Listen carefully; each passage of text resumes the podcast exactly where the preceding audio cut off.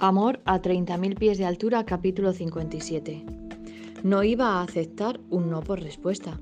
Estaba muy segura de sus armas, su cuerpo, su capacidad para hacerle disfrutar, su experiencia.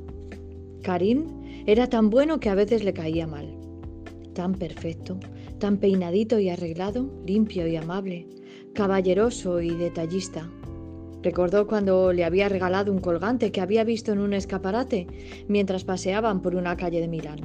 Una semana después, el día de su cumpleaños, se lo envió junto a un ramo de flores. Eso fue cuando él estuvo ilusionado con ella. Y ella pensó que él era demasiado poco. Karim la vio a través de la, de la mirilla.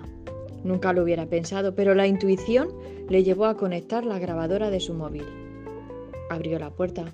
Se le quedó mirando. Era atractiva, sí. Pero aquello fue en otra vida. Ya era tarde para ellos. Carmen, ¿todo bien? preguntó buscando una explicación de por qué su presencia allí. Sí, respondió ella, aunque podría estar mejor. Entró, cerró la puerta y se acercó para poner sus brazos en torno al cuello de Karim. Olía tan bien.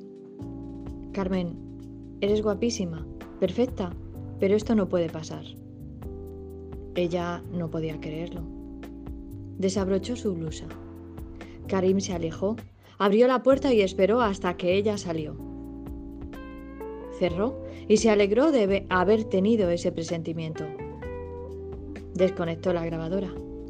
Habló con Rachel durante una hora. A la mañana siguiente, a través de la mirilla, vio a un par de hombres. Buenos días.